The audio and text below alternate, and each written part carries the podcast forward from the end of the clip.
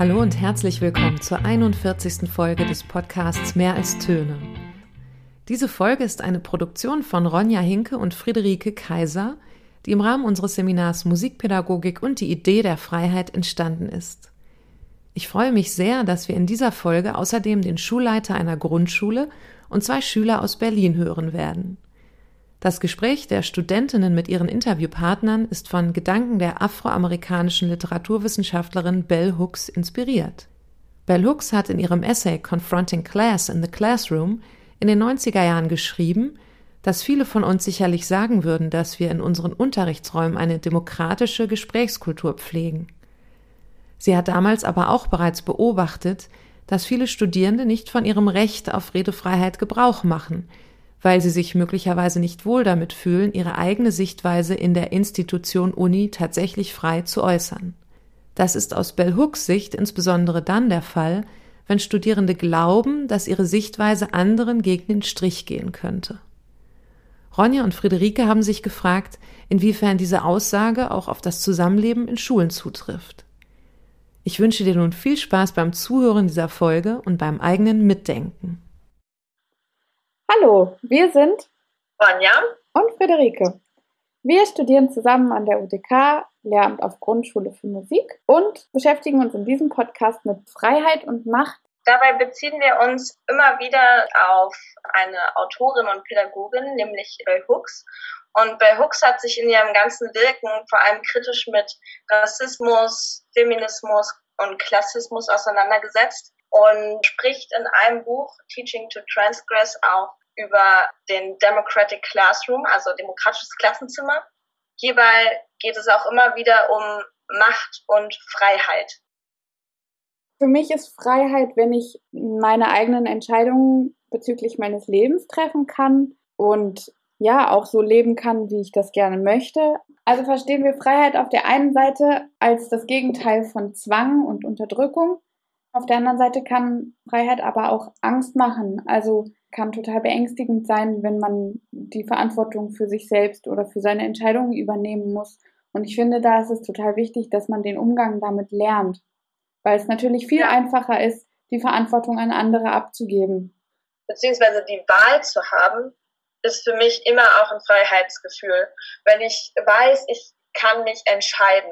Und ich finde, das ist eben auch das komplette Gegenteil zu Macht, dieser andere Begriff, über den wir hier auch sprechen wollen, weil in dem Moment, wo jemand auf mich Macht ausübt, wird ja meine Freiheit beschnitten. Sie wird eingeschränkt und ich habe diese Wahlmöglichkeit nicht mehr.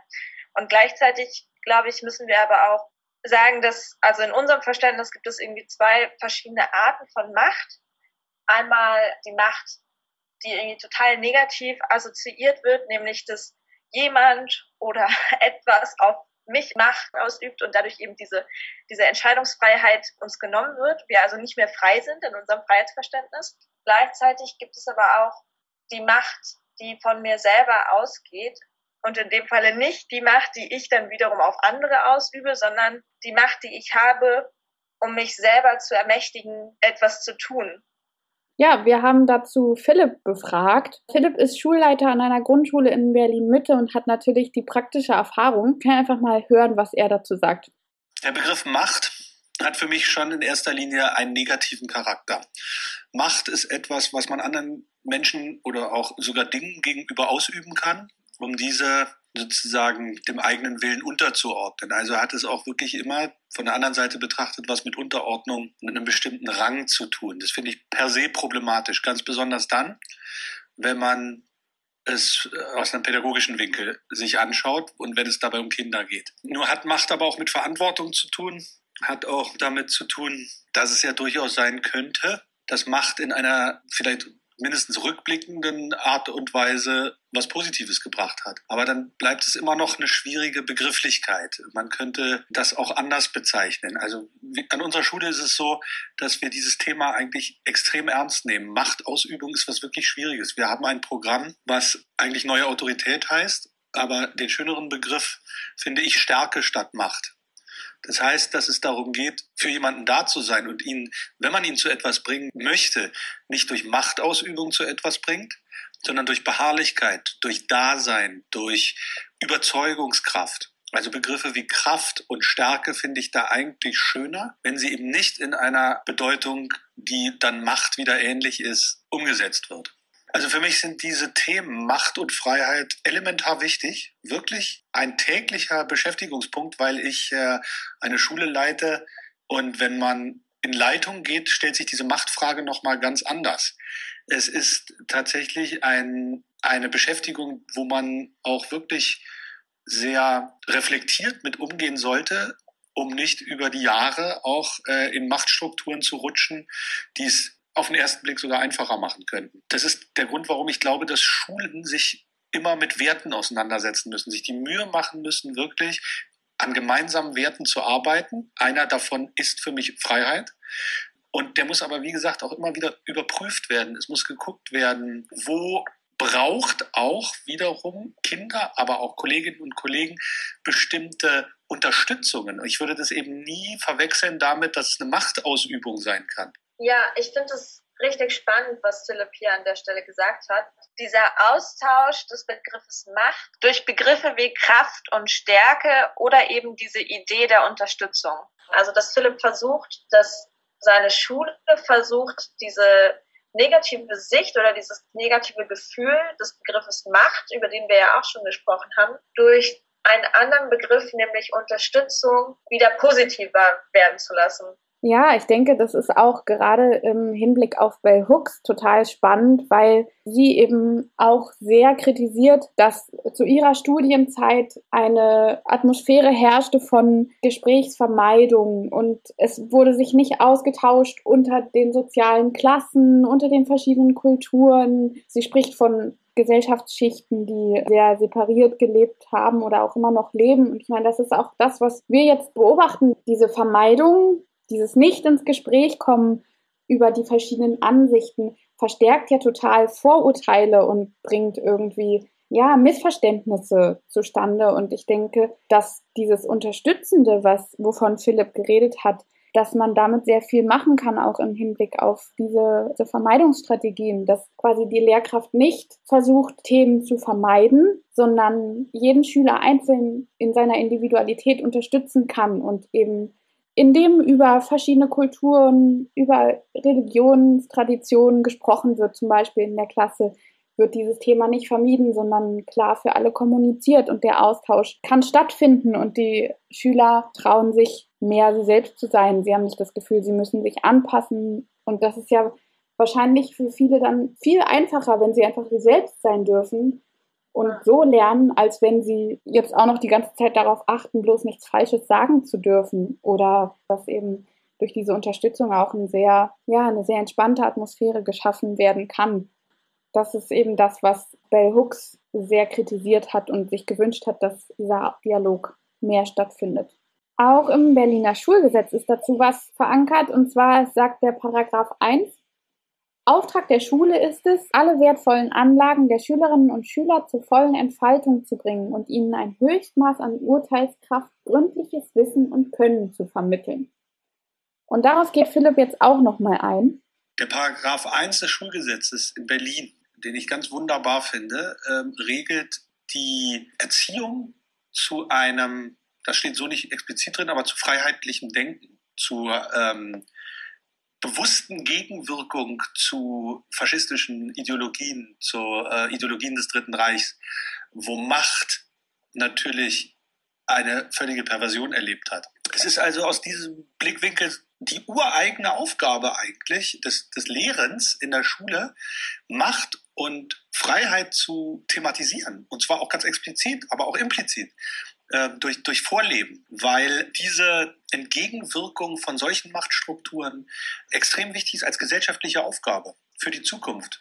Vielleicht mal ein ganz praktisches Beispiel. Es gibt den sogenannten Beutelsbacher Konsens. Der regelt, nach wie vor ist schon sehr alt, äh, für alle äh, Lehrenden, ich sage mal bewusst nicht Lehrkräfte, es geht auch um Erzieherinnen, Erzieher, andere Berufe, die in Schule sind, dass wir Neutralität einhalten müssen.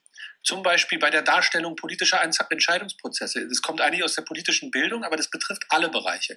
Und was ist denn das letztlich? Letztlich ist das die Erziehung hin zu einer freiheitlichen Entscheidungsfähigkeit von Kindern. Nämlich Dinge so darzustellen, dass sie ihre eigene Meinung bilden können und ihre eigene freiheitliche Entscheidung treffen können, welchen Weg sie einschlagen, aber mit bestimmten Einschränkungen, nämlich gerade auch der Entgegenwirkung gegen extreme Machtsysteme, die wir ja in Deutschland in der Vergangenheit äh, mit allen Schmerzen kennengelernt haben.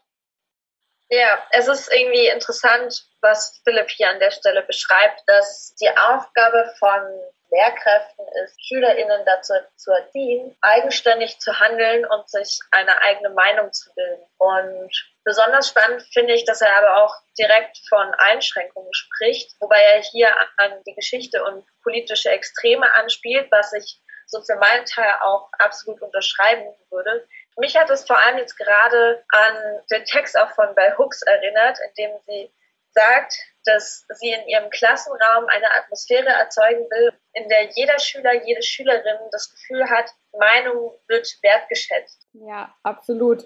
Wobei, wenn ich zum Beispiel an meine eigene Schulzeit zurückdenke, weiß ich auch, dass ich mich manchmal gar nicht getraut habe, irgendwas zu sagen. Dazu schreibt Bell Hooks, dass obwohl sie sozusagen sich wünscht, dass ein Klassenraum ein demokratischer Raum ist, in dem quasi jeder den gleichen Anteil an Macht und Einfluss haben sollte, sagt sie eben, zitiere das mal kurz in Originalsprache, Even though students enter the democratic classroom believing they have the rights to free speech, most students are not comfortable exercising this right to free speech, especially if it means they must give voice to thoughts, ideas, feelings that go against the grain, that are unpopular. Und genau zu diesem Thema haben wir jetzt zwei Schüler befragt, die eben noch zur Schule gehen, die uns dazu ihre Meinung gesagt haben oder wie sie das empfinden. Das ist einmal Jonathan, der macht gerade Abitur und Mathis, Mathis geht in die achte Klasse. Ich fühle mich in der Schule oder im Unterricht frei in, in meinem Handeln, wenn ich Arbeit vom Lehrer zum Beispiel bekomme, wo ich mir das zum Beispiel das Thema aussuchen kann, wo ich mir eigentlich alles aussuchen kann, bis auf den Termin der Abgabe zum Beispiel. Allerdings in dem Sinne ist es auch wieder nicht wirklich frei. Ist alles ein bisschen konträr. Und unter Druck sehe ich mich, wenn zum Beispiel relativ spontan ein Test angesagt wird und dieser Test mit in die Note einfließt. Mein Selbst- und Mitbestimmungsrecht in der Schule wird unter anderem zum Beispiel durch die Schülervertretung durchgesetzt. Allerdings kommt das auch immer auf die Zusammensetzung der Schülervertretung und dem Nachdruck der Schülervertretung an. So gibt es zum Beispiel Schülervertretungskombinationen, die von den Lehrern nicht ernst genommen werden und somit meine, ja, meine Meinung halt nicht einfließen lassen. Ich selber war auch in der Schülervertretung, daher habe ich dieses, äh, diese Möglichkeit auch genutzt. Allerdings war zu meiner Zeit diese Schülervertretung sehr schwach besiedelt. Also wurden wenig Meinungen der Schüler vertreten letztendlich vor den Lehrern und diese auch nicht wirklich durchgesetzt. Und in den Jahren danach hatte ich auch nicht wirklich das Gefühl, dass irgendwie die Schüler wirklich Einfluss auf das ganze Schulleben hatten. Es ist bei uns, finde ich persönlich, dass es bei mir nicht so war. Wenn ich ähm, eine Meinung hatte, habe ich diese auch kundgetan. Wurde nicht immer positiv aufgenommen. Also ich kann jetzt nur über mich selber reden. Beziehungsweise es kommt darauf an, welche Art Schüler man ist. Bei mir war es halt so, dass, dass ich diese mal kundgetan habe auch wenn es irgendjemandem nicht gefallen hat oder ich sehr viel negative Stimmungen zurückbekommen habe. Für Jonathan gibt es also Mitbestimmung und Freiheit in dem Sinne, wenn es um einen Arbeitsauftrag oder Themenwahl oder so geht, aber dass er auch direkt wieder diese Freiheit eingeschränkt sieht. Er macht es an dem Beispiel der Abgabefrist fest und dass die Meinungsäußerung also für ihn persönlich so funktioniert, dass er das Gefühl hat, seine Meinung halt frei äußern zu können und das auch getan hat, also von diesem Recht Gebrauch macht im Sinne von Bell Hooks, mhm. aber ihr, ihrem Zitat insofern widerspricht, dass es für ihn nicht dieses Angstgefühl oder nicht dieses Unsicherheitsgefühl gab und das auch irgendwie ein Ding war, seine Meinung halt durch eine Schülervertretung vertreten zu lassen. Bei der Macht im Schulbereich, bei den Lehrern, finde ich es, also viele Lehrer missbrauchen die Macht, bin ich der Meinung weil dieser eine Spruch, dass die Lehrer immer sagen, dass der Lehrer den Unterricht beendet und nicht die Klingel, aber dass manche auch, selbst wenn Freiheit in der Schule ist, sozusagen Pause, dass die trotzdem manchmal die Schüler zu sich rufen und dann, dass die Schüler gar keine Freizeit haben, sondern irgendwas mit den Lehrern besprechen müssen, was ich auch nicht schön finde, oder dass man auch, dass sich die Lehrer auch immer einmischen, wenn man was in der Pause macht. Zum Beispiel, dass man im Flur nicht rennen darf, wenn man auf die Pause will oder so. Ich fühle mich frei im Handeln, wenn ich zum Beispiel Gruppenarbeit habe oder Aufgaben habe, wo ich mir selbst einteilen kann, wie ich das machen will oder einfach nur zeichnen darf. Und ich fühle mich unter Druck gestellt, wenn ich zum Beispiel mir für etwas mehr Zeit lassen will, aber der Lehrer drängt mich die ganze Zeit, dass ich fertig werden müsse, weil die anderen auch schon fertig sind. Also ich weiß nicht, wie es an anderen Schulen ist, aber an meiner Schule ist es so eher weniger mit Mitbestimmungsrecht, außer im Unterricht manchmal, da wenn es darum geht, wenn wir mal Musik hören wollen, welche Musik oder welchen Film, wenn wir mal einen Film gucken oder welches Lied, was wir vorsingen sollen. Wenn der Lehrer uns mehrere Lieder vorgibt, wir uns dann eins davon aussuchen können, da habe ich sozusagen Freiheit. Wenn mir Möglichkeit dazu gegeben wird, zur Mitbestimmung, nutze ich das auch, weil ich auch nicht immer Lust habe, das zu machen, also genau das zu machen, was die Lehrer von einem wollen. Klar muss ich das den meisten Tag in der Schule, aber wenn ich mir mal was aussuchen kann, dann will ich mir auch was aussuchen, was ich zum Beispiel nicht machen will oder was ich machen will. Ja, was wir jetzt bei Mattes gehört haben, zeigt eigentlich, dass auch bei ihm in der Schule anscheinend er kaum Möglichkeiten zur Mitentscheidung sieht. Also für ihn ist ja anscheinend Mitentscheidung oder mit Beteiligung, wenn er sich aussuchen darf, welche Aufgabe er heute macht, was ja quasi auch schon wieder ein gesteckter Rahmen von der Lehrkraft ist. Und er hat zum Beispiel keine Mitentscheidung beim Thema oder beim Aufgabenformat, sondern eben nur die Wahl zwischen zwei oder mehr. Außerdem hat er Freizeit mit Freiheit gleichgesetzt. Also er fühlt sich anscheinend in den Pausen freier als im Unterricht und empfindet es als Störung oder vielleicht, also setzt es eigentlich auch gleich mit Machtmissbrauch, wenn ihm diese Freizeit gekürzt wird durch ja, Lehrergespräche, ja. durch äh, späteres Beenden des Unterrichts, diesen schönen Satz, den er sagt, den jeder in seiner Schulzeit häufig gehört hat.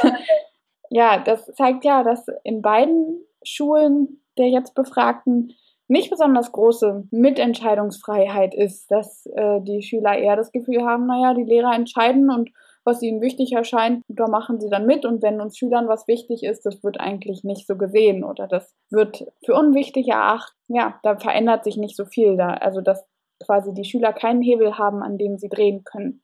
Also ich finde es wahnsinnig interessant, jetzt nochmal ähm, diese Schülerperspektive zu hören. Vor allem, weil es ja bei uns beiden jetzt doch ein bisschen länger her ist, dass wir tatsächlich in der Schule waren und selber unterrichtet wurden. Und ich finde schon, dass es dahingehend einen großen Unterschied zur Universität gibt oder zur Hochschule.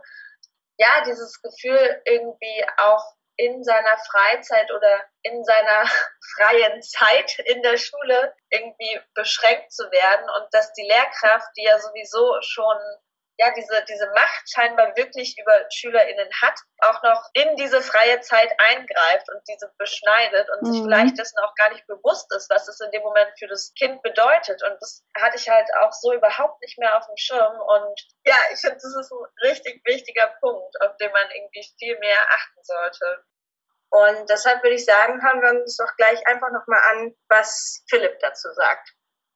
Ich glaube, dass wir Schülerinnen und Schüler viel mehr Freiheiten geben können, als wir uns manchmal zutrauen oder glauben, die wir geben können. Wir sind natürlich gebunden an Rahmenlehrpläne, an Vorgaben, an manchmal muss ich sagen, leider auch Notengebungen und, und, und Arbeiten, die zu bestimmten Zeiten und in bestimmten Vergleichbarkeiten da sein müssen. Aber die Wege dahin sind ganz unterschiedlich. Und ich glaube, dass man Kinder unglaublich partizipieren lassen kann, äh, durch Mitsprache, durch demokratische Prozesse, wie sie sich den Dingen nähern wollen, ob und äh, welche Inhalte. Das kann durchaus auch wirklich äh, äh miteinander äh, äh, abgestimmt, besprochen und, und ausgewählt werden.